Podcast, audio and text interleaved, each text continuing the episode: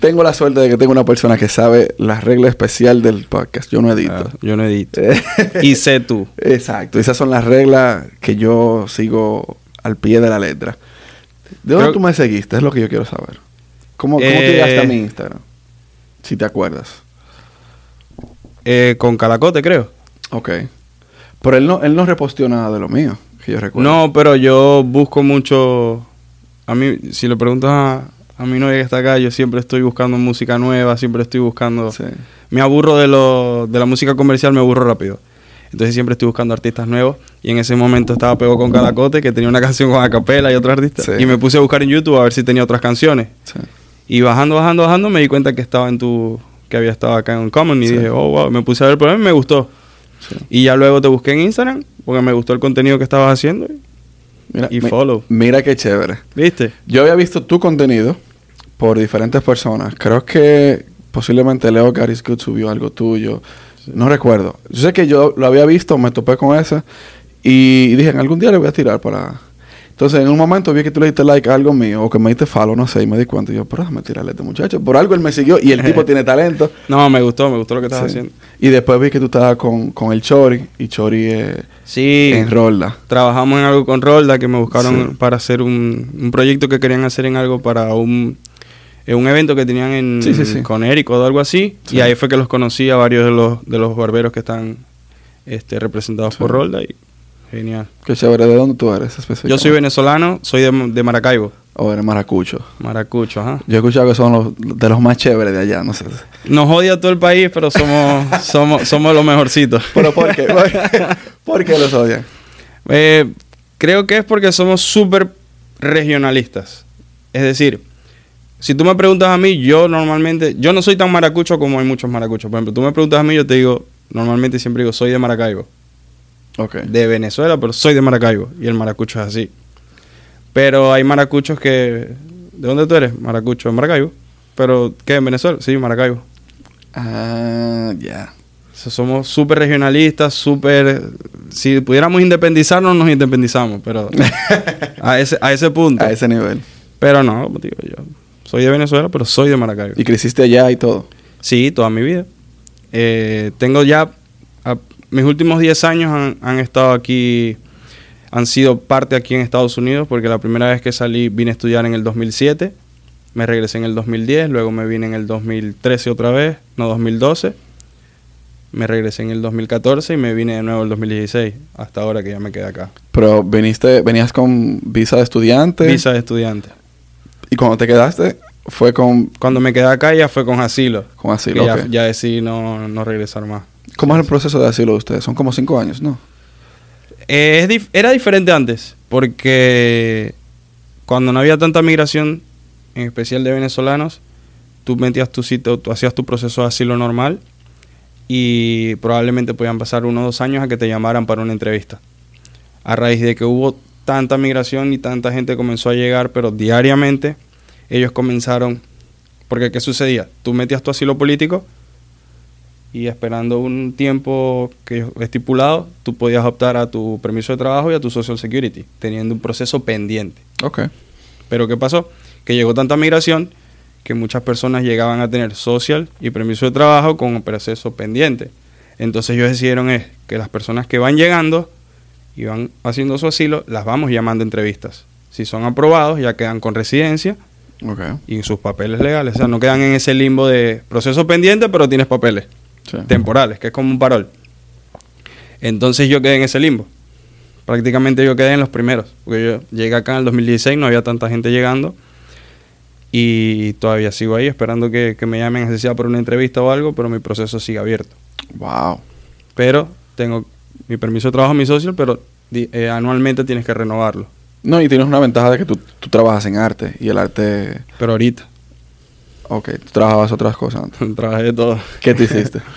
Imagínate. Yo llegué aquí y lo primero que yo que yo hice, yo literal yo llegué un recuerdo que llegué un viernes y esa semana fue como que organizarme y decir, ok, ya yo había venido para acá, yo sabía que sin carro no podía hacer nada. Entonces ok, traigo dinero, pero no lo suficiente para lo que yo quiero. O me lo gasto en un carro o estoy tranquilo un tiempo hasta que me acomode. Pero nada, busqué un carro, me saqué un carro y comencé, ok, ya tengo carro, ya por lo menos tengo cómo moverme. Sí. ¿Dónde tú estabas aquí? Eh, ¿Dónde llegué- qué? yo llegué en Doral. Pero donde un familiar. No, yo llegué, yo llegué en casa de mi papá. Yo llegué, mi papá vivía aquí, pero yo no me quería quedar en su casa. So, yo lo que hice fue que hablé con un pana que estaba acá, que yo había conocido en Nueva York, y le dije, bro, voy para allá, ¿me puedes recibir? Y, bueno, dale, sigue, aquí en la casa te puedes quedar un mes. Listo, un mes yo estoy tranquilo. Yo llego, mi papá me busca al aeropuerto, me deja en su casa, que queda en- aquí en el Doral, y todo bien. Mientras estuve ahí fue, busqué mi carro, vaina tal. Y a las dos semanas me dice, no, bro, me voy a Venezuela, so, no te puedes quedar más aquí. Y yo contaba con un mes. Y yo, verga. Yo, bueno, dale, pero no, tranquilo, ajá, listo. Igualito me metido la mano, ¿me entiendes? Me comencé a mover y conseguí un apartamento por el Doral, pero ahí se me fueron los últimos ahorros que tenía. Sí. So, ya ahí sí me quedé limpio. Y dije, bueno, ya ahora o, o comienzo a producir ya o no sé qué voy a hacer, porque tengo que pagar renta, ahora tengo que pagar letra de carros, tengo un montón de biles. Y comencé a buscar por Craigslist trabajo, paseando perros, lo que fuera. Apliqué un montón. Me llamaban de muchos, iba en la entrevista, pero resulta que... Porque siempre te disfrazan ese tipo de... De se busca vendedor para tal cosa y cuando llegas es otra cosa totalmente distinta. Un No, es para que vendas aspiradora, pero decía que era para capacitar gente. No, listo, eso. Ah, no, gracias. Y lo primero que hice fue, eh, bueno, me tocó alguna vez eh, como para cuidar perros un fin de semana, que eso fue recién llegado. Era una, per- una persona que vivía por Miramar y me dijo, no, nosotros tenemos 10 perros, pero son de... Bro, una locura, men. O sea, te digo, son vainas que uno se ríe porque decía era como que no, para que cuides un perro pagan tanto. Y yo, listo. Cuando llego allá, me dice el tipo, no, eh, nosotros en verdad tenemos 10 perros, son 10 pastores alemán, pero son de ataque, son de protección. Y, y yo, verga. Y yo, ok, pero cuéntame. No, lo ideal es que nosotros vamos a salir este fin de semana. La idea es que tú vengas tres veces al día. O sea, el sábado y el domingo tú vengas. Mañana, tarde y noche. Saques uno, cada uno, ¿no? Porque no los puedes sacar al mismo tiempo porque no todos se llevan. Y yo, ok. Sacas uno, 15 minutos y 10, 15 minutos, que coma algo, tome algo y tal, y lo regresas Pero tú no te asustaste cuando te dijeron que ninguno se lleva ni nada. Ya yo ahí sabía que yo no iba a hacer eso, ¿me entiendes? Y yo, ok, yo seguía igual, me explicó tal. Y ya lo otro es cuando él me dice, pero no son de acá, o sea, hay unos que vienen de Alemania, otros vienen de Dubái, unos vienen de Francia, y cada uno habla ese idioma. Porque ya venían grandes, no eran popis, ellos ya las traían grandes, ¿me entiendes? Y yo le digo, ok, pero son de ataque, sí. Entonces me dice, sí, muy importante, palabras claves que ellos entienden para soltar, porque son de presa. Si ellos por, alguna, por algo llegan a atacar, tú tienes que decir la palabra clave para que ellos suelten.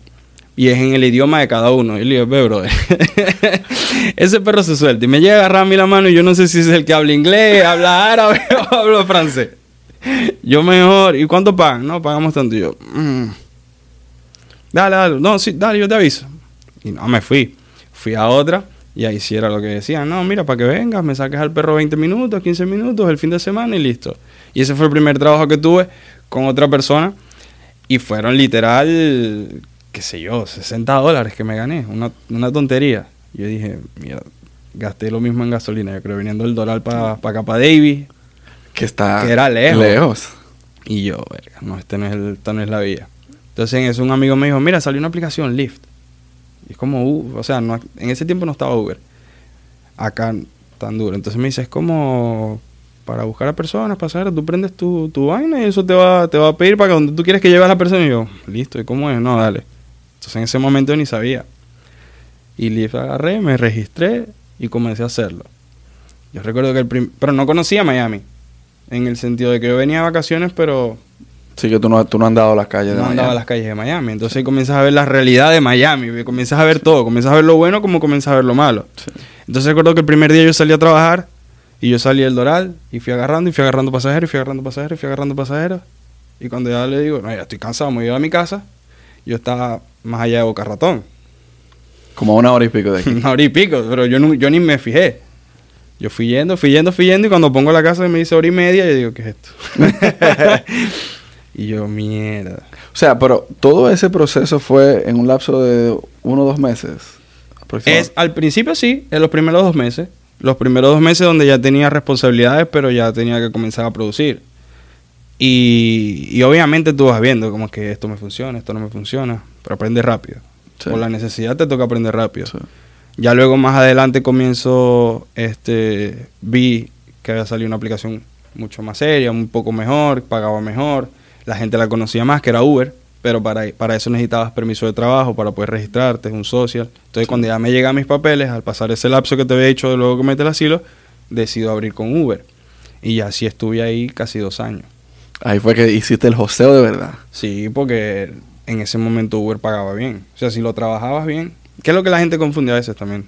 Que como eres tu propio jefe y tú puedes tener tu propio horario, Sí. no tienes la obligación de como que salir a trabajar con, con un horario o con una disciplina. Sí, no, y que ellos también tenían unos bonos cuando salieron y todo. eso. Totalmente. Entonces, ahí es donde uno tiene que ser más disciplinado, ¿me entiendes? Porque Sí. la verdad es que si no trabajas tus horas correspondientes, al final del mes no vas a tener el pago para cumplir con tus obligaciones. Es una realidad. Entonces, la verdad yo lo hacía siempre, no descansaba.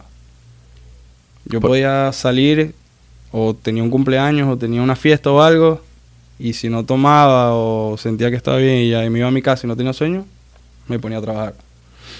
Hasta que llega un punto que te agota. Claro. Y ya después de dos años dije, no, bro, ya yo no quiero esto más. Pero espérate, antes de que pasemos a la, a la etapa después de Uber, en Venezuela, no todo el mundo, o en los países de nosotros, no todo el mundo tiene la oportunidad de venir a Estados Unidos a estudiar. ¿Cómo se dio eso contigo? Eh, Tú eres un Sí. dichoso. no, En totalmente. En cierto punto. Totalmente. Conté con la suerte de que mi papá en ese momento me podía pagar mis estudios acá. Y, y así lo hice la primera vez. La primera vez que me vine, vine a estudiar inglés. La idea era como que venir a estudiar acá, quedarme a estudiar la carrera, la universidad. Pero la verdad es que yo vine a Ohio. Brother, eso oscurecía a las 3 de la tarde. Yo tenía 17 años solo. Y, y el frío era, pero Sí. fuertísimo y no me gustó. Tuve un año y medio, casi dos y, y me regresé. Terminé mi curso de inglés, hice mi inglés, aprendí, pero me regresé a Venezuela. Y ya después allí sí hice mi carrera, yo soy abogado. Ok. Hice mi carrera, me gradué. No ejercí nunca porque la verdad es que no, no me apasionaba. Y lo hice más como por tener un título y que por otra cosa.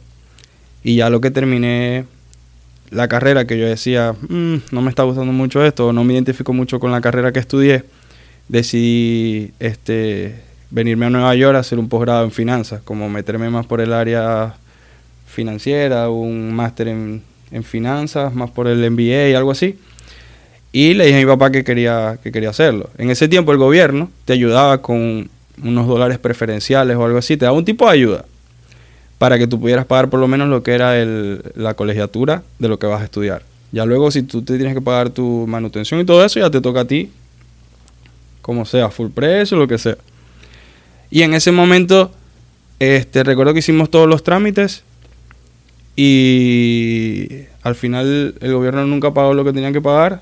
So, terminamos haciéndolo, mi papá terminó haciéndolo este, de su bolsillo. Pero con la dificultad que ya en ese momento en Venezuela el dólar llegó a un punto porque es un dólar... Como no hay casa de cambios en Venezuela, tú tienes que comprar un dólar, como decir, en el mercado negro, de manera ilegal. Entonces es un precio exorbitado. Sumamente alto. Exorbitado. Entonces imagínate tú pagar una colegiatura así, más manutención, más todo eso, llegó un momento en donde ya mi papá no podía más con eso. O sea, tú me estás diciendo que tu papá lo pagaba desde Venezuela para acá. Desde Venezuela. Hay que tener tu testículo bien grande para pagar desde allá para acá. Sí, porque tenía sus empresas, tenía su vaina y tenía su manera de hacerlo, Sí. pero la verdad es que igualmente todo Es ese, mucho. todo ese caos político afectó también a esas empresas, entonces Sí. todo fue disminuyéndose. Hasta que llegó el punto que me dijo, te toca regresar porque no se puede. Y ahí decidí un día, no pude terminar el final, el, el posgrado en finanzas, y regresó a Venezuela año y medio. Y ahí es donde digo yo, no me hallaba. Tenía tanto tiempo fuera que dije, no sé. Y no quería hacer nada en verdad de lo que había estudiado. Entonces fue donde decidí ya, le dije, yo creo que no. Y decidió venirme para acá. Y en ese momento él ya estaba acá. Ok. Pero, coño, ta, ta, ta- o sea, a mí me, a mí me sorprende. Yo, me imagino que te has fijado que ya he hablado con muchas personas venezolanas. A mí me sorprende el hecho de que, que tan bien estaba el país hace 20 años, 30 años, y el cambio radical que ha dado Lo mismo pasó con Cuba. O sea, Y no te vayas tan lejos. 20 años hace mucho. Hace 10 años. El país no estaba tan mal. increíble. Porque te estoy diciendo que hace 10 años el venezolano podría venir para acá fácil. Era de vacaciones que venía. de vacaciones, pero de vacaciones te traía 5 mil dólares fácil. De vacaciones para estar dos semanas. Es, es increíble, man. Es increíble, y te estoy hablando, no te vayas muy lejos de 20 años, no, hace 10 años. Llegó un momento en donde todo desapareció de la noche a la mañana. Entonces comenzó una inflación muy loca, eh, comenzaron a escasear muchas cosas, el estilo de vida que podías llevar, lo ibas a llevar, pero mucho menos. Y eso es donde la gente ya decidió, y por lo menos más mi ciudad todavía. Porque si tú vives en la capital, vas a tener más facilidades y vas a encontrar mucho más cosas de las que puedes encontrar en otras ciudades. Sí, Pero la gente ya por eso también decidió emigrar. sí. Cada vez se hacía más complicado todo. Ok, después de Uber, ¿qué, ¿qué más hiciste a partir de ahí? Bueno, después que estuve Uber, yo de verdad estaba cansado de eso. Yo decidí dejar el Uber ya y me comí mis ahorros como por un mes, dos meses. En ese lapso, mientras buscaba algo más serio, en ese lapso un amigo que, que tengo, él trabaja en aviación, con turbinas de aviones y todo eso. Y él me, me dijo, se abrió una disponibilidad, o sea, se abrió un cupo en el trabajo y te recomendé. Pero vas a empezar en limpieza. Limpieza es agarrar las partes de los aviones, de las turbinas, como vengan del motor, todo lleno de aceite, gasolina y tal, y limpiar. Pero esos son químicos, o sea, el trabajo es, es fuerte porque primero tienes que estar todo tapado porque ese, ese químico afecta. Este, hay muchos químicos que te pueden dar cáncer, te pueden dar... Uy, Sí, es, es delicado. Entonces tú tienes que tener, ellos, como que el gobierno, le, la FDA, que es la federación que regula todo eso, los obliga a ellos a tomar medidas en contra de eso. Tú, tú tienes que trabajar con unos trajes, brother, que parece que fuera a tratar pacientes de COVID, ¿me entiendes? sí. Entonces comencé allí, pero mi idea no era quedarme ahí, ahí en ese departamento especialmente. Entonces comencé como que a meterme más, a averiguar más, veía por ahí qué hacían, qué no hacían, le pedía a él los manuales para aprenderme las partes. Y en un lapso como de dos meses me aprendí la mayoría de esas partes de los aviones, de las turbinas, y me pasan a un departamento como coordinador de partes, que ya era un trabajo mucho mejor. Estabas en aire, tenías tu escritorio, tenías tu, tu computadora, llevabas como un inventario de todas las piezas que Ya entraban. eres un señor. Ya, verga, era mucho mejor, ya no tenía que estar todo sudado, ¿me entiendes? Ni Sí, estar ahí sí, todo sí. mojado. Entonces ya yo ahí me gustaba un poco más. Y me gustaba el, el aspecto de como que hacerle seguimiento a todas esas piezas que entran en el, en el taller. Como que, ok, estas piezas son recuperables, estas no, estas hay que pedirlas nuevas, estas piezas hay que enviarlas al departamento de cleaning para que las limpien o de inspección para saber si pueden ser aprobadas o no, o hay que llevarlas a que las suelden. Básicamente tú eres un señor. Hasta te había que hacerte el saludo. Tú eras jefe ahí. No, jefe no, porque obviamente... Pero tú sabes a lo que me refiero. No es lo mismo estar con la turbina que estaba aquí en, que en estar una oficina. exacto, exacto. Entonces, ya ahí me, me gustó mucho más. Pero el sueldo no era tan bueno, Sí. la verdad. Tú tenías que matarte haciendo overtime, igual en cleaning.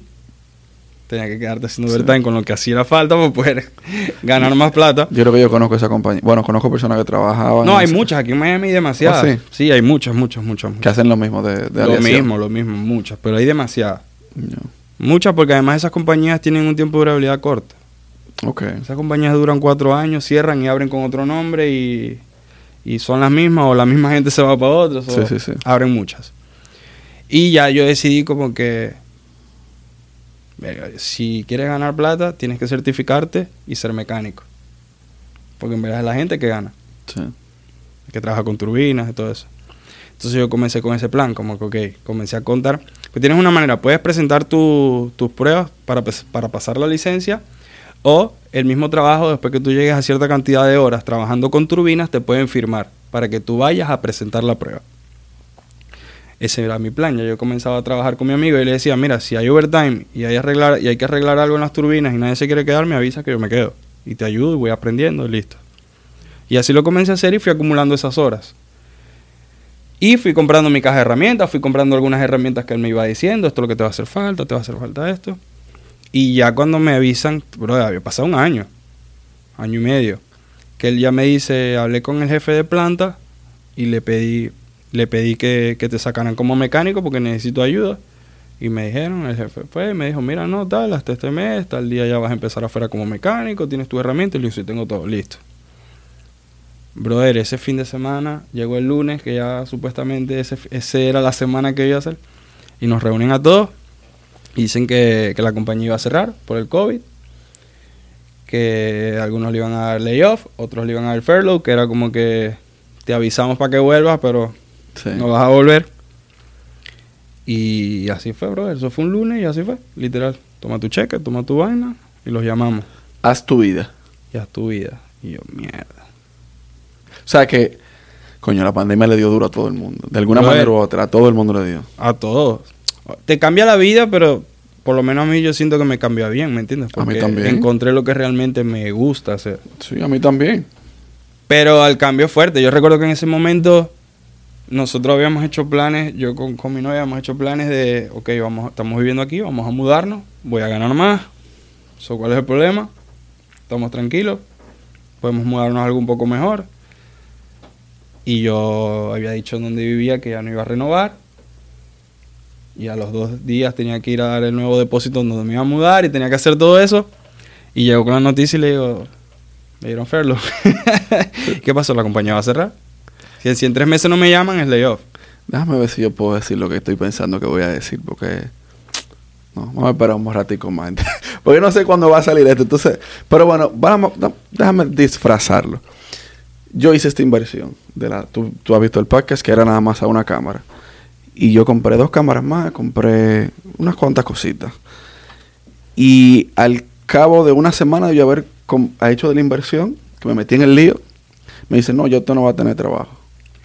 Me dieron otra noticia que no la puedo decir ahora, pero me dieron otra noticia. Me dieron otra noticia también y yo, miércoles. Te Entonces- cayeron las dos juntas. Exacto. Y tú sabes que la vida te pone eso como para que tú mismo te pongas y trabajes, como para que tú salgas de tu zona de confort primero, Totalmente. que no es muy bueno. O sea, es bueno sentirse cómodo, pero no te ayuda a avanzar. Entonces te, te pone en esa situación para que tú estés en tu zona de confort, salga de ahí, póngase a lo suyo, meta mano y busque otra vuelta, porque realmente... Yo te digo, yo, yo digo la verdad, yo nunca tuve la necesidad de trabajar en Venezuela. Como te dije, tuve, pasé mi tiempo estudiando y estudiando aquí, y las veces que estuve, o las temporadas que estuve ahí, ya de adulto, porque ya después de tus 18 años, mucha gente trabaja y estudia, mucha gente solamente trabaja, mucha gente, en Venezuela todavía mucha gente solamente estudiaba. Pero yo tuve la, la facilidad y gracias a mis padres yo no tuve esa necesidad de, de trabajar, sino me dedicaba a estudiar. Pero al llegar aquí es otra realidad totalmente distinta.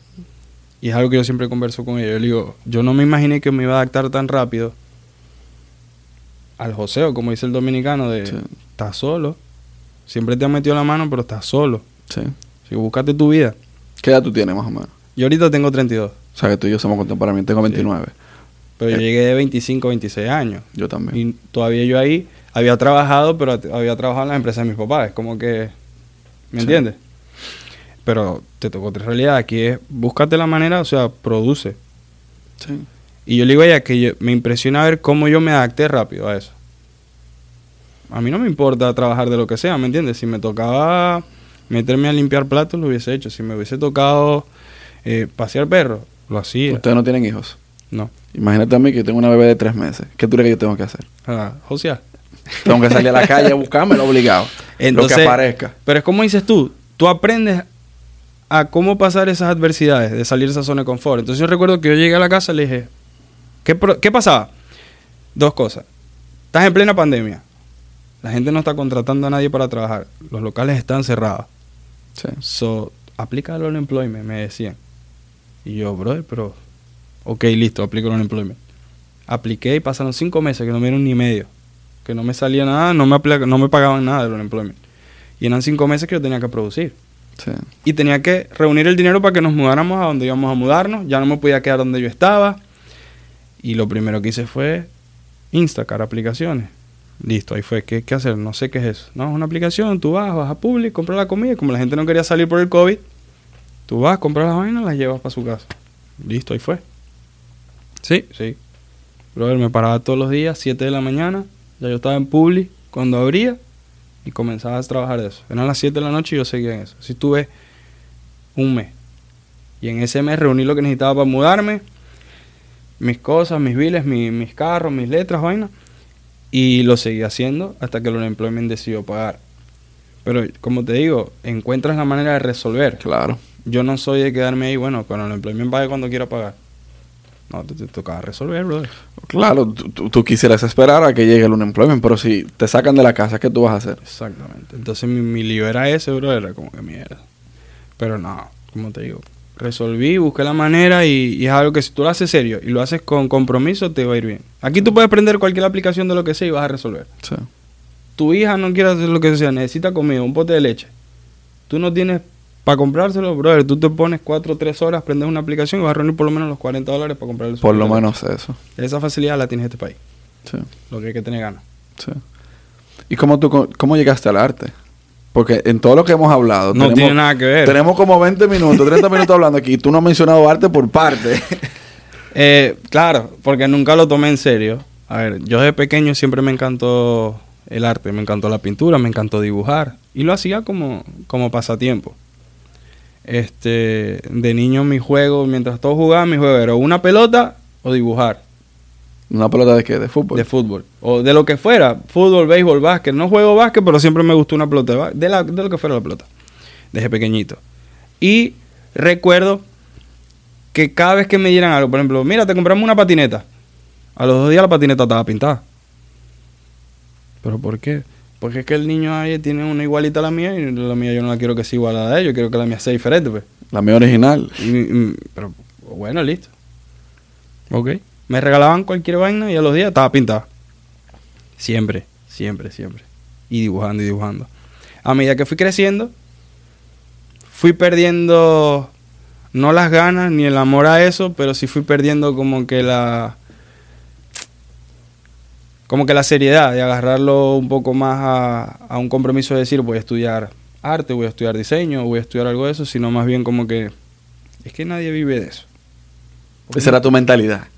Mi mentalidad, aunque mis papás no me lo decían, porque ellos me hubiesen apoyado, aunque yo hubiese estudiado lo que yo hubiese querido, yo sentía que yo los iba a fallar si yo les decía a ellos, no, que voy a estudiar arte, me voy a meter en una escuela de arte. Porque el arte hoy en día se ve muy bien, ¿verdad? Ahorita está como decimos de moda. Sí. Pero hace años, brother, Había unos tabúes. realmente. Eras bohemio, era, era raro, era como que, pero eso no es en serio, la gente no, te vas a tener que buscar algo más después. Entonces no lo tomaban en serio y aunque mi papá no me lo decían, yo lo veía así, como que, mm, no, yo mejor me voy por aquí. Entonces como no me gustaba más nada, yo dije, "Ah, me voy por derecho. No necesito matemática, es leer, Pero arte tampoco necesita matemáticas. pero no lo veía en serio, ¿me entiendes? No, no era lo mismo yo decirle a papá, voy a ser abogado o a ser artista. Sí, verdad. Entonces comencé a hacerlo. También me gustaba un poco. Le fui perdiendo el amor al- a, a la abogacía a lo largo de la carrera por muchas cosas. El tema de la abogacía en Venezuela es, tú podrás tener la razón, pero si hay alguien con más plata que tú que pague, vas a perder. Te digo un secreto. Entre tú y yo aquí. Eso es en todo el mundo. Pero en Venezuela, créeme que más. Entonces llegó un En momento donde... República Dominicana igual. Eh, bueno, los países latinos comunes Sí. es así, yo sé que sí. Y eso me hizo que Eh, le fuera perdiendo el amor. Aquí también. Aquí también. Entonces me hizo como que, claro, esa inocencia que tú tienes al comenzar una carrera, después te vas dando cuenta de, cuando sales un poco al campo, te vas dando cuenta de que no, ah, no me gusta tanto. Y es feo que, que, que uno diga, nosotros, no, no necesariamente yo, pero nosotros decimos como que no hay un abogado serio. Es complicado. Es feo. Por eso es que yo digo que es muy difícil hacerse un nombre Sí. como abogado, porque es muy fácil perder esa reputación o ese reconocimiento. Sí. Entonces mantener un buen nombre es, es algo que se admira también en las personas que lo han logrado. Pero como te digo, yo a la final de la carrera me di cuenta que no me gustaba, pero ya estaba ahí, era como que... mm, Vamos a darle. Vamos a terminarlo, total no me cuesta. Sí. Mi mamá me dice, ¿y tú, yo no estuve estudiando, ¿cuándo te vas a graduar tú? Yo, no, tranquila, que me voy a graduar. Y yo me gradué y mi mamá me dijo, ¿por qué nunca estudiaste? Yo prestaba atención a mis clases, interpretaba bien, leía antes los exámenes y listo. No, y aprendiste. Y aprendí. Claro. Pero la verdad no. De hecho, yo te- siempre me río porque uno de mis amigos que vive acá, él estudió conmigo en la universidad.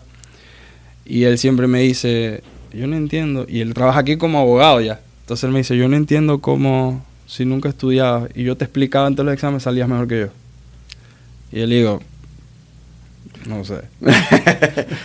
Vaina la vida. Vaina la vida. Y siempre se molestaba porque... Pero si yo te explico ante el examen, estudié dos días y, todo, y tú sales muy bien, brother, no sé. Eso ya es problema tuyo. Pero decidí ya no, al final decidí no, no hacerlo.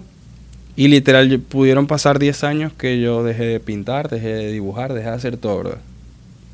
Dejé de hacer todo. ¿Y no perdiste la, la destreza o...?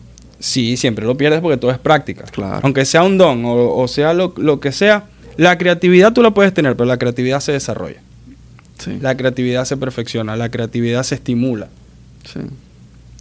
Tú puedes tener un don, pero si tú no, no, lo, no lo trabajas, no, no vas a lograr desarrollarlo a su máximo potencial, quizás, Sí. ¿no? Entonces yo pudieron pasar 10 o más, 15 años que yo más nunca toqué un pincel, toqué nada, bro, nada, nada. Tú sabes que ahora que tú dices, tú mencionas eso, mucha gente dice que tal vez lo que yo hago es fácil, porque yo no hago un guion, yo no estructuro nada. Pero yo creo que es mucho más difícil hacerlo como lo hago yo que como lo hace un programa de televisión, que tiene una estructura bien organizada, que tiene los tiempos. Porque para yo sentarme a hablar contigo de cualquier, o sea, estamos, por así decirlo, fluyendo, improvisando. Sí, claro. Y tú hablarme de algo que yo no sepa y yo quedarme como que...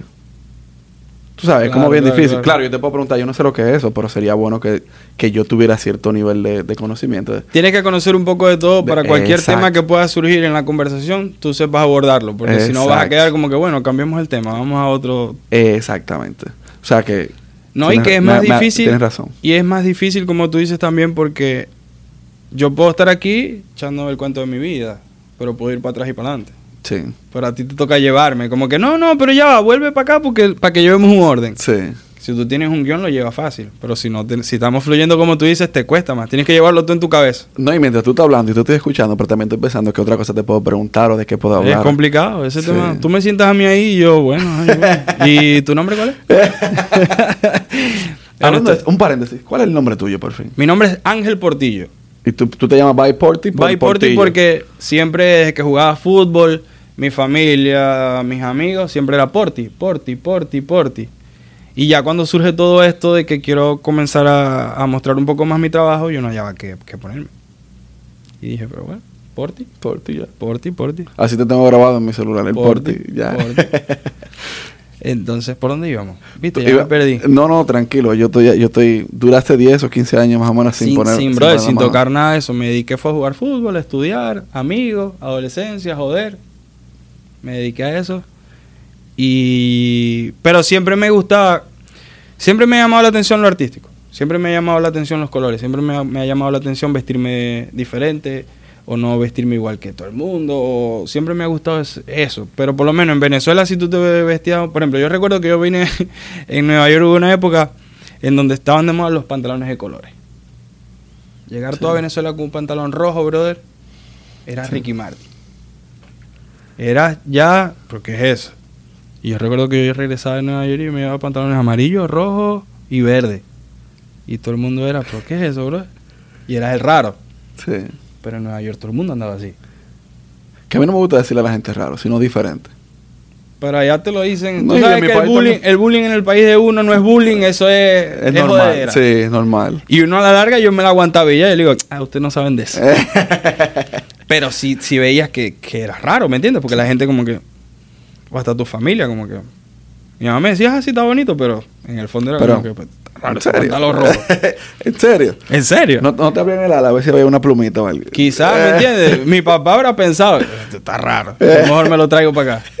Pero no, como te digo, siempre me gustó eso No, de... y Nueva York te pone. Porque hay tanta. No es nada más Nueva York, porque de por sí Nueva York hay tanta diversidad cultural que, es- que es increíble Miami está igual ahora.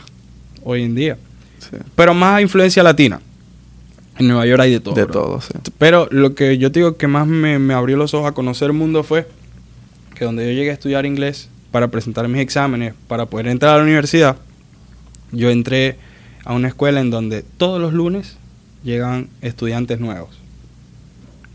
Pero eran estudiantes coreanos, japoneses, tailandeses, franceses, árabes, brasileros, o sea, de todas partes del mundo. Y comienzas a ver cómo se visten los coreanos, comienzas a ver cómo se viste el tailandés, cómo se viste este, cómo se viste el otro. Y comienzas a agarrar lo que más te guste de cada uno, Sí. como ellos comienzan a agarrar lo que más les guste tuyo quizás. Y vas conociendo un poco de su cultura y te dicen, no, vamos a comer hoy en el restaurante este. Y es comida coreana. En mi vida yo he probado eso. Entonces comienzas a conocer tantas vainas que, que es un mundo que te va metiendo que tú dices, wow, qué arrecho es esto. Yo fui allá hace como dos o tres semanas, estaba allá y comí en cuatro restaurantes, cuatro comidas de países diferentes. Yo dije, tengo que aprovecharme porque allá no lo puedo hacer. No lo hace. Y lo, lo increíble de Nueva York es que están uno al lado del otro. Exactamente. Entonces es algo que yo todavía, nosotros fuimos ahorita en mayo por el cumpleaños de ella. Y le dije, vamos a comer barbecue coreano. Y fuimos y después el día de su cumpleaños, yo después le digo, bueno, hoy vamos a cenar tailandés. Y son restaurantes que las llevo a los mismos restaurantes donde me llevaron a mí mis amigos Sí. hace 10 años. Qué chévere. Y es algo que me gusta mantener porque me gusta ya ese tipo de, de comida. Y probar vainas diferentes. ¿Para qué seguir siempre comiendo la misma vaina? O, o eso lo puedes hacer aquí, como Sí. dices tú. ¿no? Eso también es experiencia de viajar o, o lo Com- que sea. comería perro si tú vas a China. No, creo, bro. Porque me gustan los perros. O sea, la gente dirá, ah, pero comes, comes animal, igual comes carne o lo que sea. Pero verga, tengo dos Está, perros. fu- está fuerte. Y está fuerte. sí. Está fuerte. Yo creo que yo no soy de... Yo creo que uno come carne, pollo, pescado, porque es lo que siempre has Oye. comido, ¿no? Y te, te enseñan desde pequeño. Pero por ejemplo, me dicen, "Ah, come cocodrilo. Yo, "Mm, ¿Tú has comido chivo? no, brother. O sea, lo he probado y no me gusta. Ok. En República Dominicana el chivo es una carne eh, un poco cara y muy buena, por cierto. A mí me encanta. Bueno, para el que le gusta, claro está. Pero hay lugares que se ha dado el caso que ellos supuestamente están promocionando que están vendiendo chivo, ¿Y qué era? perro. Ahora. en, en Maracaibo, en mi ciudad, se come mucho el chivo. Chivo, pero en coco. Ya, eso tiene que ser bueno. A mí no me gusta, pero a, todo el maracucho le gusta, a mi familia le encanta. Mi abuela lo hace increíble, dicen todo el mundo, pero yo- a mí nunca me gustó. Yo lo que no lo como de todo el mundo. No, pero en Mara- tú vas a Maracaibo y vas a poner chivo en coco. Y en todos lados hay chivo en coco. Y es chivo, pero en una salsa de coco. ¿Y qué, y qué comida de Maracaibo te gusta a ti, por ejemplo? Toda, pero no... No, si tú vas a decir, por ejemplo, si yo voy para... Como que algo favorito, algo preferido. Si yo voy para Maracaibo ahora mismo y tú me dices, tú tienes que comer esto. Prueba esto. La gente piensa, ¿qué pasa? En Maracaibo hay mucha comida de calle, mucho food truck, por así Ujú. decir, porque esa es la cultura, todo es frito, todo es con salsa, todo es en abundancia, todo es grosero porque el maracucho es exagerado, entonces todo es exagerado. Si tú vas a comerte un pan así, en el Maracaibo el pan es así, y literal es así. A ver, la gente pensaría que el patacón es la comida como que por excelencia de Maracaibo. Y la verdad es que no, el maracucho le gusta el patacón, pero el maracucho jamás te va a decir mi comida preferida es el patacón. No.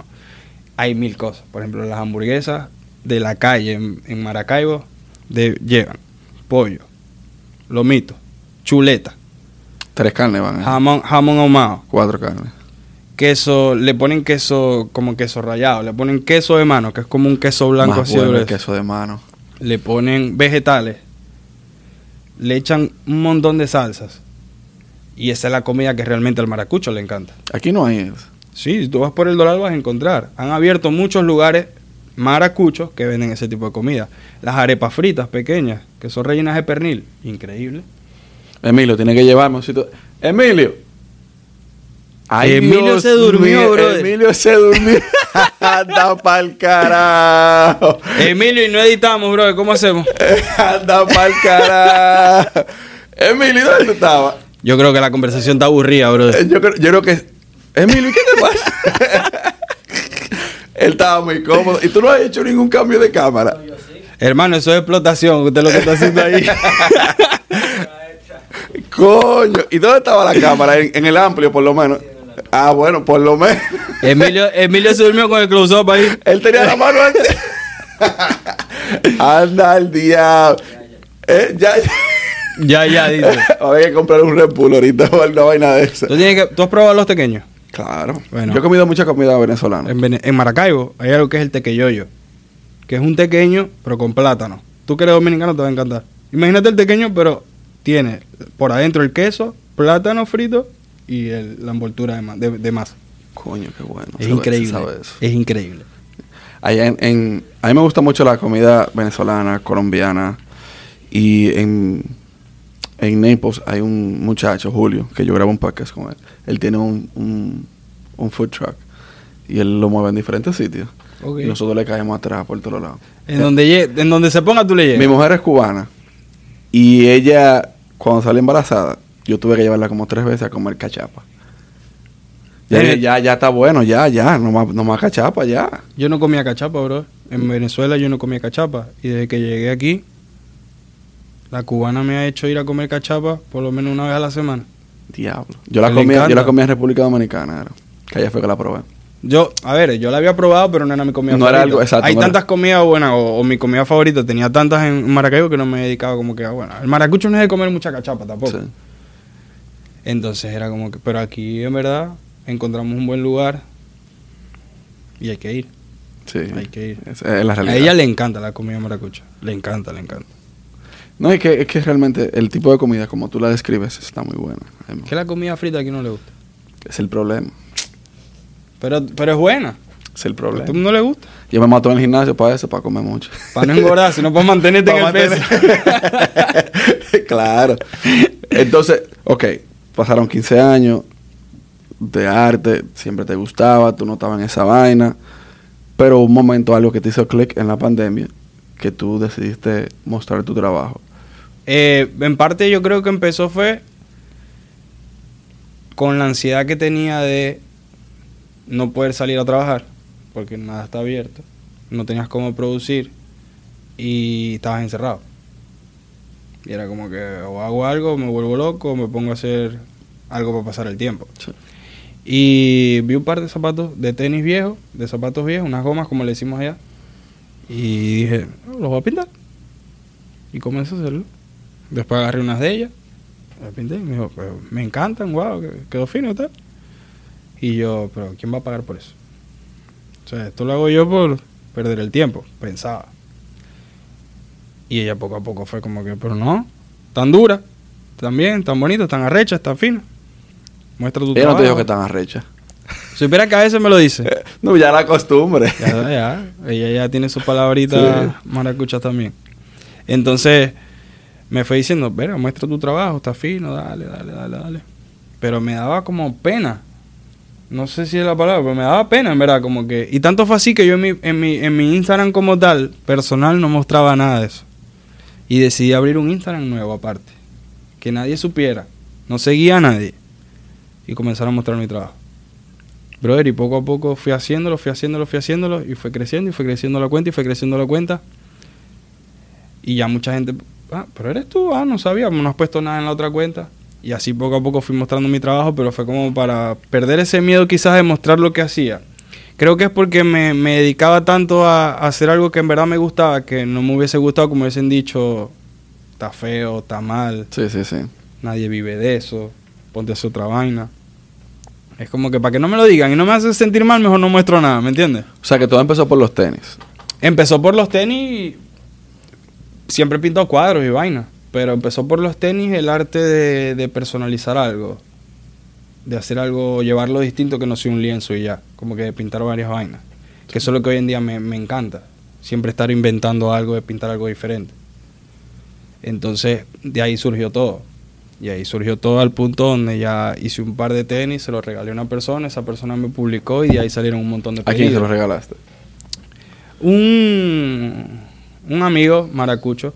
¿Pero influencer o no? Sí, sí, sí. Di el nombre. No, Robert Nava. Robert Nava, yo sé Robert quién es. Nava. Digo, No lo conozco, pero sé quién es. Sí, él fue el primero que, que yo le dije, brother, tengo esta idea. Y me dijo, hermano, dale, duro. Y yo, literal, fue, le entregué su vaina. Y me dijo, hermano, están, están finísimos, quedaron arrechísimos, tal. Y de ahí salieron más pedidos y ahí fue creciendo y fue creciendo y fue creciendo. Y, y hasta el punto que me pude decir hoy en día me dedico a eso. Pero todo surge en pandemia. Sí. Eso, eso también surgió en pandemia. Todo surge en pandemia. Es como que encuentras en realidad lo que quieres hacer. ¿Qué le digo a ella? Si no hubiese surgido la pandemia, yo estuviera en lo mismo. Sí. Me gustaba, pero no me gusta como me gusta esto. Yo ahorita puedo trabajar todo el día, toda la semana. Te hace no falta. Siento que estoy trabajando. Te hace falta. Pero cuando tú estás trabajando otra vaina, sentías que era trabajo. Sí. Aunque te guste y los disfrutes, pero sientes que es trabajo. Sí. Porque no es lo que te apasiona. Y, y ahí fue que dije, wow, no. Ya yo estoy aquí, no le puedo bajar. Claro. O sea, que ahora mismo tú podrías decir que tú vives directamente, o sea, específicamente de eso, o tú tienes otras fuentes. de- No, me dedico, vivo de, de- de mi arte desde, desde que surgió la pandemia. Totalmente. Totalmente, brother. pero no hubo un proceso de vamos a ver si esto funciona. No, fue un proceso de es esto, va a ser esto. Y le voy a meter el pecho duro de una. Pensándolo desde otra forma, podría decirse que eso fue un desahogo que tú tenías. Sí. En algún momento, me ponerme a pintar, me relaja. Creo Y- que lo más difícil siempre es. A ver, yo recuerdo que, que yo, yo siempre me imaginaba haciendo algo, pero yo no encontraba qué me gustaba, yo no encontraba qué me apasionaba, yo no encontraba. Esto es lo que yo quiero ser. Y eso me frustraba. Porque Sí. yo veía panas que decían, no, mi, mi, mi meta, o sea, mi pasión es ser barbero. Y vas a ser el más duro siendo barbero. Mi pasión es ser abogado y vas a ser el más duro siendo abogado. Mi pasión es ser lo que tú quieras y lo vas a hacer. Pero yo, veía que ellos tenían esa, esas ganas, ¿me entiendes? Esa noción de esto es lo que yo quiero hacer, que yo no. Sí. Yo estaba en ese limbo como que si me toca hacer esto lo hago, pero mm, no es lo que yo quiero. Es que eso llega solo. Exactamente. Entonces yo en el fondo sabía que en algún momento iba a llegar, no sabía cuándo, pero en algún momento iba a llegar. Pero es difícil identificarlo cuando llegue, no es fácil. Porque yo lo pude identificar acá y decir, ok, ya, pero esto no me va a dar a mí para lo que yo quiero, eso no me está resultando ahorita, llevo un mes y llevo dos meses, o llevo tres meses y no resulta, yo me voy a buscar algo serio.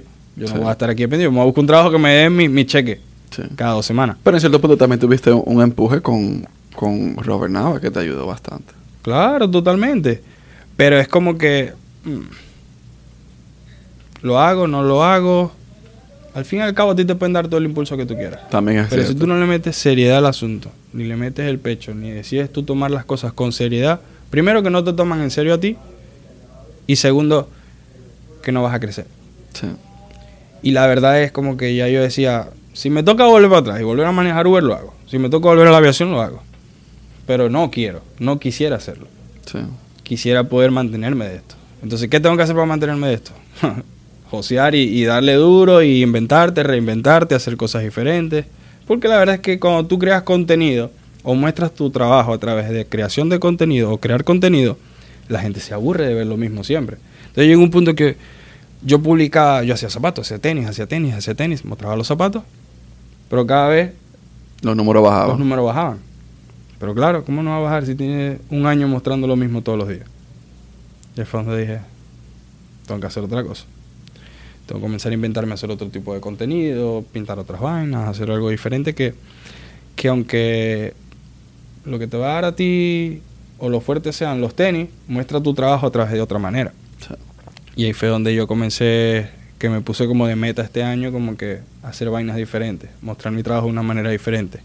Y ahí fue que las personas tuvieron mucho más interacción con la cuenta. Eh, yo me, me descubrí que me gustaba pintar mucho más, co- más, mucho más cosas, como que me gusta más disfrutar eh, el pintar una pared eh, o pintar un mueble que pintar unos tenis. Pero resulta que después que llevas varias paredes o varios murales y varias, te hace falta pintar unos tenis. Sí. Entonces como que no es que te has aburrido de pintar algo. Es que sencillamente llega un punto que te saturas tanto de hacer lo mismo todos los días que necesitas hacer cosas diferentes. Sí. Y ahí fue donde ya llegó un punto dije, ok, ya descubrí esto, descubrí mi estilo, descubrí lo que me gusta hacer. Sé decir que no a muchas cosas, sé decir, ah, esto sí es lo que me gusta. Y ahí es donde ya tú dices, listo, aquí fue. Sí. Y como te digo, meterle el pecho y, y seguir inventando cada día para poder seguir creciendo una marca, un negocio o lo que sea. Tú sabes que eh, es bien difícil hacer lo que tú estás haciendo. Y cuando me refiero a eso es a vivir de lo que realmente a ti te gusta. Porque tú tienes que estar 100% arriba de eso. Tú eres el, el ojo de todo. O sea, Sí. si tú no estás, no se hace. Y si, si tú te enfermas, lo que sea, no hay dinero. No entra, no, no entra eso. Entonces, ojalá yo poder vivir de esto. Que en algún momento se Lo dará. vas a hacer, lo vas a Claro, hacer. pero qué bueno que gente como tú y como la mucha gente que yo grabo podcasts aquí lo están haciendo. Y yo incentivo a todo aquel que pueda y quiera que lo haga. Claro, se necesita dos testículos bien puestos, dos granos, todo lo que usted quiera decirle, pero hay que hacerlo. Claro. Eh, yo te voy a ser sincero, yo no me voy a caer aquí a mentir a decir yo hubiese dejado mi trabajo, me hubiese dedicado al arte. Si, a mí- si la pandemia no llega, a mí no me botan de mi trabajo, yo seguiré haciendo lo mismo. Tú estabas cómodo. Exactamente. Pero hubiese seguido haciendo lo mismo. Mi meta hubiese sido seguir creciendo en ese rubro, en aviación o lo que sea. Bueno, yo sí lo dejé cuando empecé esto. Eso es, más, es lo que te estoy diciendo. Tú tienes los testículos entonces más grandes porque tomar esa decisión, brother, es fuerte. Y, y en mi caso yo lo dejé, yo lo he dicho, yo lo dejé porque no me sentía cómodo, no me sentía bien. Pero ¿cuánta gente no se siente mal y va a trabajar todos los días? Por necesidad, porque hay que hacerlo. Porque es difícil salir de esa zona de confort, brother. No cualquiera dice, ok. Pues es que la verdad es que no siempre sale bien. Es así. pero te enseña. Pero no siempre va a salir bien. Entonces la gente Claro. dice, pero es que no siempre sale bien. Pero no lo ven como un aprendizaje. Lo ven es como que, no, no, no. Y después yo, ¿y si tengo que venir después otra vez a pedir trabajo aquí? No, es que si ya te saliste de eso, te va a tocar josear y buscar la manera de resolver como sea. Exacto. Pero digo, yo, en serio, yo, yo me hubiese quedado ahí. Yo me hubiese quedado ahí quizás por, por, por sentir que le debía algo a mi amigo, que fue el que me metió ahí, ¿me entiendes? Y me estaba ayudando a crecer dentro de, de esa empresa o lo que sea. Y si no es por la pandemia, yo... Suerte hay que tener, en el sentido de que se te presentan oportunidades, pero si tú no estás ahí para aprovecharlas y para y pa saber explotarlas al máximo, Sí. puede pasar el chance y, y listo. Y la verdad, yo también, con la receptividad que tuvo el arte que yo pudiera estar haciendo en ese momento, que eran los tenis o lo que sea, yo dije, verga, pero algo bueno hay, que a la gente le gusta. Sí. Entonces, eso también te ayuda a que tú vayas perdiendo como que ese miedo a, a mostrar tu trabajo, a, a que la gente lo valore. Yo no sabía ni cuánto cobrar por unos tenis, yo no sabía ni qué pintura usar para pintar unos tenis, yo no sabía nada. Yo luego fui buscando en YouTube, como que, ok, tutoriales. Ah, este usa esto y este usa aquello. Yo los Sí. primeros tenis los pintaba con marcador. Y Ya. yo decía, lo que la ven esta vaina, entonces va a borrar. Entonces decía, marcador no puede ser. Entonces buscaba, y- no, pero es que yo veo que la gente lo pinta con marcadores. Pero eran unos marcadores a base de aceite. Ya. Pero yo no sabía, yo buscaba unos Sharpie. Y yo decía, esto mierda no va a funcionar. Pero bueno, se ve bonito para la foto. Y luego fui buscando marcadores de aceite, fui perfeccionando. Y después que ya como que perfeccioné eso, me di cuenta de que es que en verdad se tiene que usar es una pintura para cuero. Pero yo te, tú estás acostumbrado a pintar con un marcador. Sí. Ahora tienes que pintar con pincel. Más difícil. Totalmente. Tienes que aprender todo otra vez.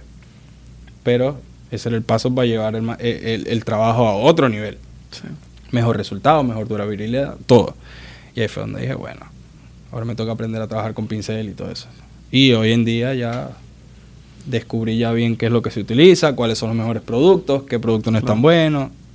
Pero eso te lo lleva el trabajo, el, día a día, el, el ir trabajando en eso y ir probando. Claro, los videos de YouTube que tú y que yo hemos visto son in- innumerables, porque yo he visto más de 50 videos de YouTube para mejorar, para buscar Brother, cosas. yo, yo no veo televisión.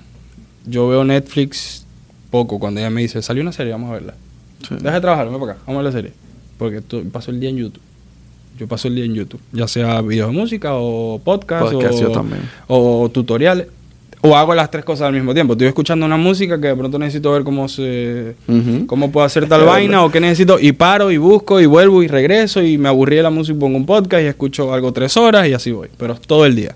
Si la gente supiera el proceso, si la gente supiera el proceso que es para crear una obra tuya, para crear un podcast, para crear un programa, para crear música, El proceso creativo en general, de En cualquier general. persona. lo valoraran el doble. Sí. El proceso creativo es complicado. Bueno, tú ahorita hablaste del tema de que yo hago todo. Y en verdad sí es así. Yo tengo ayuda de ella para fotografía, para todo. Algunas veces me da ideas, porque a veces tú te bloqueas. Ella me dice, Sí. mira, pero puedes hacer esto, esto, esto. Y yo de ahí saco algo. Pero ella es la que me ayuda con las fotos, me ayuda con los videos, me ayuda con todo. Pero en ahora en Navidad, eh, para mucha gente en verdad regala mi arte para, para Navidades, para los regalos de- del 25 de diciembre, del 24-25. Y yo agarré COVID el 10, con un montón de pedidos Wow. pendientes por entregar. Y me tocó con COVID, así dos días, después de los dos días, aún sintiéndome mal, salir de esos pedidos, porque la gente igual espera eso Claro. para que tú le cumplas tal día. Y me tocó hacerlo. Sin ganas, sintiéndome mal, sin la misma inspiración. Pero lo logré hacer. Pero entonces tú dices, ok, no lo estoy disfrutando, pero es un compromiso. Entonces, Sí. con enfermedad, sin enfermedad o como sea, te toca cumplir ciertas Hay cosas y te toca hacerlo. Entonces ahí es donde tú dices, ok, si no me gustara tanto lo que yo hago, no lo hubiese hecho. Realmente. Y es la verdad. Porque tú dices, tú dices sin ganas, pero era sin ganas Era sin ánimos por la, por la sin, enfermedad. ganas, sin ganas me refiero yo al sentido de que Por la enfermedad. no le estás poniendo el 100% a eso, porque obviamente, por lo menos, decir, con COVID después es difícil. Después que se te va el COVID, quedas loco, brother. Al medio dos veces. ya. Eso para concentrarte tú, hacer una tarea que te salía en una hora, vas a estar dos días haciéndola. yo no me podía concentrar, yo quería hacer una línea recta y era... Sí. Esta mierda. Tú te quedaste trancado cuando te dio COVID. Tú no saliste al aire libre. No. Ah, tuve ahí un problema. Yo Ah. tenía un balcón, pero... Bueno, por eso aire libre. Pero yo digo contacto con la naturaleza. No, no saliste. No, bro, es cero. O sea, yo estaba en mi casa y ya. Porque eso, eso a mí me ayudó bastante. Sí, Yo- no, no, yo tenía mi casa y ya y bórralo. Yo viví en un sitio que, o vivo en un sitio que hay un parques alrededor, un residencial, y salí cada. Me ponía la mascarilla, salía y respiraba el aire. Bueno, yo bajaba a los perros ya. bajaba el edificio, bajaba a los perros, listo, para arriba. Ese era mi, mi paseo. Sí. Yo estaba más emocionado que los perros. Para salir de la los perros iban a salir y yo, vamos a bajarlos ya. los perros, que verga, ya no. Ahorita, si es temprano, yo, vamos ya, vamos ya. Sí. Y ahora así es. Pero lo disfruto.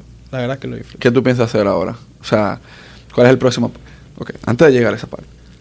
Si yo te pregunto a ti, a que tú, que, ¿cuál es tu fuerte dentro de todo lo que tú haces? ¿Qué tú dirías? ¿Tú diseñas? Diseño, pero mi fuerte hoy es algo que no te voy a decir yo sí soy diseñador. No. Puedo tener noción, puedo tener la creatividad para hacerlo y para diseñar, pero la verdad es que si yo quisiera diseñar, por ejemplo, ropa o confección, yo puedo diseñarla, pero tengo que buscarme a alguien que la confeccione. Sí. Yo puedo hacer un dibujo, yo quiero esto, una chaqueta que sea así, así, así. Y la puedo pintar. Pero si yo quiero confeccionar ropa como diseño, tengo que buscarme a alguien que lo haga. Entonces por eso digo, no, yo no soy... En ese tipo de diseño no. Diseño digital lo trabajo, pero no soy el más pro haciéndolo. Porque es algo que he ido aprendiendo ahora. Mi arte siempre ha sido una lata de, spray o un pincel y pintura y darle. Pero es algo que quiero ir como metiéndome más porque es el futuro también. Ta- Claro. Entran los NFT, entra todo eso. Sí. Entonces es algo que quisiera también explotar. Hay dinero con NFT. Hay dinero con el NFT. O futuro, pero bueno. Eh, eh, hay, Las dos, hay dinero Sí. y futuro. Sí, sí. Está interesante la vaina del NFT. Yo estoy loco. Yo, yo tengo como siete meses investigando y leyendo sobre el vaina. Es muy complicado. Es complicado y siempre va a salir mucha más, Exacto. mucha más eh, información porque todavía hoy en día es algo que no es común. Sí. Es decir, no es común en el sentido de que si tú preguntas de 10 personas, 9 te van a decir, sí, conozco el NFT, pero es porque lo han escuchado. Y solamente uno te va a saber explicar de esas 10 qué es un NFT. Sí. Yo sé lo que es, pero Pero yo, porque has estudiado. pero yo quiero crear un proyecto de NFT que tenga que ver con lo que yo hago y eso es mucho más complicado. todavía. Y yo lo quiero hacer, por ejemplo, no con Ethereum, que es la más famosa. De eso hay información por pila. Lo que- la que yo quiero hacer es con Cardano, que esa es la moneda que yo tengo. Bueno, mucho más complicado. Entonces todavía más complicado. Y, ay, no, no me vuelve loco tú todavía. te metes en ese tipo de blockchain y, y criptos y todo, es mucho más Te complicado. vuelve loquísimo. Pero bueno, ya que te iba a preguntar, ¿qué tiempo tenemos, Emilio? ¿Estás despierto todavía? Está bien. Está bien. Eh, Son tres horas, ¿no? Emilio está que se va. Emilio está loco por mentarme la valla. Emilio, si durmió media hora. Dios quiera. Dios quiera. Emilio, di la verdad para saber si grabamos otra vez lo del principio. Ay, coño. Eh, Oye, y, y no avisaste nada que Emilio estaba ¿Qué? ¿No se dio cuenta? No se dio cuenta, Emilio todo Emilio estaba con los ojos así, grabado así. eh, ¿Cuál es el próximo paso ahora? ¿Qué tú piensas hacer? O sea, ya tú haces zapatos, haces murales. me gustaría sacar mi, mi merch de ropa, mercancía. Ya sea- Tienes una marca. Eso Sí. lo, lo diseñaste tú, eso. Sí, Y el logo y todo. todo. Pero eh, me gusta el estilo de sacar una mercancía o sacar un merch que sea con mi logo o cualquier tipo de diseño, pero arriba de eso trabajar el arte ya sea con pintura, algo que sea mío, que no es como que yo diseñé algo, voy, lo confeccionan o lo printean y listo. Estoy de acuerdo contigo. ¿no? Sino que algo que tenga tu toque también. Estoy de acuerdo contigo en eso. Porque, mira, por ejemplo, ese t-shirt es mío. O sea, es algo que, ese era el logo, un logo personal que yo tengo. Pero yo no quiero hacer eso. Yo quiero que tengo que trabajar con una diseñadora, que es mi prima, o con cualquiera que me haga un diseño de un t-shirt y yo mandarlo a hacer en un lugar que me lo confeccione como yo quiero. Claro.